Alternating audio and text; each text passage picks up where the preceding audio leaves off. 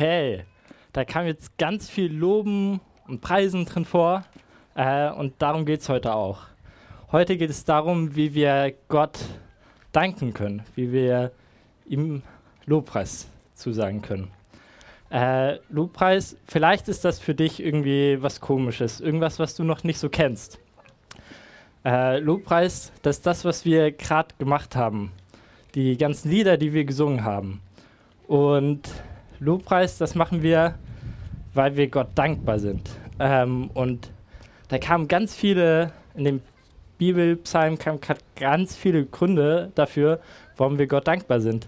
Und auch in dem Kinderlied, ähm, weil Gott für uns wie so ein Vater ist, der uns einfach richtig liebt, weil Gott uns Sünden vergeben hat und weil Gott uns Gutes tut. Und deswegen machen wir Lobpreis.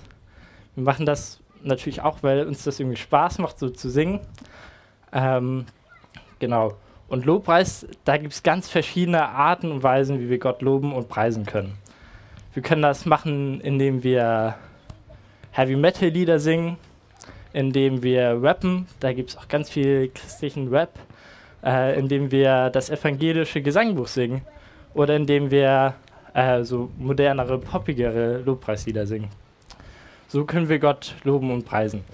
Wir können uns hinstellen, aufstellen und die Arme ausbreiten, um Gott richtig zu empfangen. Wir können uns aber auch hinsetzen und vielleicht nur in unseren Gedanken mitsingen, äh, um ihn zu preisen. Wir können Gott auch noch anders loben und preisen. Und zwar durch Gedichte, die wir schreiben, durch Gemälde, die wir malen, durch im Gebet einfach oder durch Tanzen. Ähm, da gibt es ganz viele Möglichkeiten. Und jetzt steht hier im Bibeltext, dass Davids ganze Seele und sein ganzes Ich ihn loben und preisen will. Und ich finde, auch wenn die ganzen anderen Sachen, die ich eben gerade aufgezählt habe, alle richtig cool sind und da bestimmt auch viel von einem selber drin steckt, weiß ich nicht, ob das dem ganz gerecht wird ob das dem gerecht wird, wie David das hier meint mit, wir sollen Gott ganz loben und preisen. Und ich habe da eine Bibelstelle im Neuen Testament und äh, die steht in Römer 12, Vers 1. Ich bitte euch nun, liebe Brüder und Schwestern, bei der Barmherzigkeit Gottes, bringt euren Leib da als lebendiges, heiliges, Gott wohlgefälliges Opfer dies sei euer vernünftiger Gottesdienst.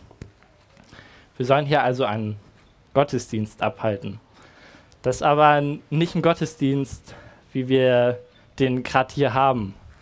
Äh, wir sollen jetzt nicht jeden Tag fünf Lieder singen, irgendwie zwei nach dem Frühstück, dann zwei vom Mittag, danach kommt dann die Predigt und die Lesung und zum Abend machen wir nochmal eine Fürbitte. So sieht das nicht aus, ähm, sondern das sieht ganz anders aus. Und hier steht ja auch was davon, dass wir uns Gott ganz hingeben sollen. Und da haben wir ein richtig cooles Vorbild in der Bibel, ähm, das Jesus. Jesus, der wurde auf die Welt gesandt, um ja uns und er hat uns ganz viel gedient und war uns eben ein Vorbild. Und da gibt es so einen Spruch, den man vielleicht Künstlern gerne mal sagt, und zwar das beste Lob eines Künstlers ist, wenn jemand ihm nachahmt. Und genau so können wir eben auch Gott nachahmen, Jesus nachahmen und Jesus als ein Vorbild nehmen. Ähm, Jesus als ein Vorbild in Liebe und Dienst. Und in Liebe, was, was macht Jesus da so besonders? Ich finde, Jesus macht da besonders, dass er wirklich zu jedem eine liebevolle Einstellung hat. Er schaut die Leute an mit einem liebevollen Blick. Auch wenn er nicht mit ihnen übereinstimmt in allen Sachen, auch wenn er auch manchmal mit ihnen streitet. Jesus schaut sie trotzdem liebevoll an. Ich finde, das ist ein richtig cooles Beispiel. Kurz bevor Jesus stirbt, wird er gefangen genommen. Und dann schlägt einer seiner Jünger einem Soldaten das Ohr ab. Und Jesus der freut sich nicht darüber oder so und sagt, ey, das hat er verdient, der nimmt mich ja gefangen. Nein, Jesus nimmt dieses Ohr und heilt diesen Soldaten. Und wenn wir jetzt weiter zum Dienst gehen, dann können wir da drin auch ganz viel von einer liebevollen Haltung entdecken. Jesus, der geht auf Leute zu, die so am Rande der Gesellschaft sind. Leute, mit denen sonst niemand irgendwas unternehmen will. Das sind oftmals irgendwie arme Leute, Leute, die Krankheiten haben, die einfach nicht so beliebt sind. Jesus geht zu ihnen und hilft ihnen. Und Jesus macht das auch nicht, weil er sich erheben will, weil er irgendwie ein großer König werden will, der von den Menschen angesehen wird.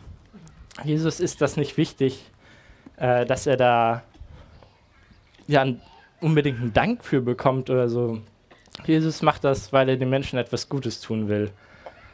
Und das sieht man auch immer wieder. Jesus sagt zu den Leuten, die er heilt, ja, geh und lass das mal unter uns behalten. Das passiert immer nicht so ganz. Äh, das kommt irgendwie trotzdem immer raus. Aber Jesus, der sucht nicht diese Aufmerksamkeit. Und so wie Jesus nun Gutes tut und liebt und den Leuten dient, so sollen wir das auch tun. In Johannes 20, 21 sagt er zu seinen Jüngern, kurz bevor er in den Himmel geht, so wie mich der Herr gesandt hat, so sende ich nun euch aus. Und das trifft auch heute noch auf uns zu. Wir sollen auch so rauskommen wie Jesus. Und wenn ich jetzt auf mein Leben gucke und auf vor allem diese liebende Haltung, weiß ich, als ich angefangen habe, bei uns in der Kirche nach der Konfirmation mitzuhelfen, habe ich nicht mitgeholfen, weil ich irgendwie den Leuten so unbedingt dienen wollte. Es war eher so, ich wollte meine Eltern stolz machen, ich wollte dafür Anerkennung, Lob bekommen, dass ich das mache. Es war nicht, dass ich unbedingt Gott verbreiten wollte, den Kindern da dienen wollte. Es war eher für mich. Das kam dann irgendwann an fünfter Stelle oder so. Und im Laufe ja, der Zeit habe ich dann gemerkt, dass das nicht das ist, wie ich erfüllt werde. Ich werde nicht dadurch erfüllt, dass ich die Anerkennung von anderen bekomme. Ich habe ja so gemerkt, ey Gott, verändere da mein Herz. Das musste ich Gott aber auch in dem Moment irgendwie sagen. Und ich habe gemerkt, wie über die Jahre mein Herz auch verändert worden ist, wie diese liebevolle Einstellung immer mehr Raum in mir eingenommen hat. Das heißt nicht, dass ich jetzt immer alles tue, weil ich einfach die Leute so liebe oder so. Da bin ich noch nicht. Aber ich bin auf diesem Weg. Und ein zweiter Punkt zu dem Dienst ist, dass wir manchmal vielleicht das Gefühl haben, dass wir Gott richtig was zurückgeben wollen. Weil er in unserem Leben so große Dinge getan haben, muss ich auch so große Dinge für Gott zurücktun. Ich muss irgendwie diese eine Berufung bekommen, mit der ich Gott dienen kann. Aber so ist das gar nicht. Wir müssen nicht 10.000 Leute missionieren, eine Gemeinde gründen. Das müssen wir alles nicht tun. Sondern so wie Jesus in seinem Alltag gehandelt hat, so wie er auf einer Hochzeit war und da weit um das Bräutigam äh, dem Bräutigam und die Braut ja dem einen Gefallen zu tun äh, und sie nicht ja die, zu demütigen, damit sie nicht gedemütigt werden, hatte Wasser in Wein verwandelt. Und das war in so einer Alltagssituation. Das war jetzt nichts Besonderes, wo er hingegangen ist. Ähm, und genauso können wir auch bei uns im Alltag dienen und lieben dienen. Wir können in der Schule in der Uni, in der Arbeit können wir mit unseren Mitmenschen liebend handeln. Oder auch hier in der Nachbarschaft. Und jetzt eine Vorstellung von mir, was ich richtig cool fände, wäre, wenn alle Menschen hier im Ostseeviertel so eine Einstellung hätten. Da wird doch das ganze Ostseeviertel verändert werden, wenn wir alle liebend und dienend auf unsere Mitmenschen zugehen würden. Und deswegen ist auch dieser Dienst im Alltag richtig wertvoll. Gott freut sich da richtig drüber. Und auch wenn er vielleicht ein bisschen kleiner scheint für euch, ist er für Gott doch richtig groß. Und Jetzt ist das aber trotzdem immer noch so, dass ihr manchmal das Gefühl habt, ihr seid nicht stark genug. Ihr seid nicht kräftig genug dafür, dass ihr ja immer liebend und dienend auf Leute zukommen könnt. Manchmal hattet ihr einfach einen stressigen Tag und dann ruft euch ein Freund an und der will eure Hilfe, aber ihr habt eigentlich nicht wirklich Zeit und Lust dafür. Da ist das Coole, dass Gott uns ein Werkzeug mitgegeben hat. Wie vielleicht, wenn ihr Nagel irgendwo reinhämmern wollt, das nicht so wirklich schafft, da braucht ihr einen Hammer für, damit ihr den Nagel da reingehämmert bekommt. Und so hat Gott auch seinen Jüngern äh, den Heiligen Geist mitgegeben. Und zwar in Johannes 20, 22 haucht er sie an und sagt, empfangt den Heiligen Geist. Und auch so sollen wir den Heiligen Geist empfangen.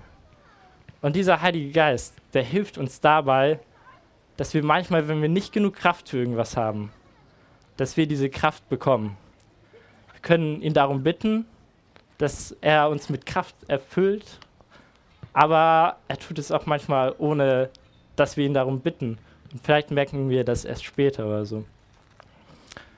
Jetzt klingt das natürlich alles irgendwie recht einfach, dass wenn wir den Heiligen Geist haben, dann schaffen wir das alles schon. So ist das jetzt leider nicht. Also bei mir auf jeden Fall nicht ich mache trotzdem immer noch Fehler, ich versage trotzdem immer noch darin, immer Leuten liebend und denen zu begegnen. Aber das ist okay. Das macht unseren Lobpreis für Gott in unserem Leben nicht weniger wert. Wir wurden als seine Kinder auf diese Welt gesendet. Er hat uns als Kinder seine, zum Lob und Preis seiner Herrlichkeit schon ganz lange anerkannt.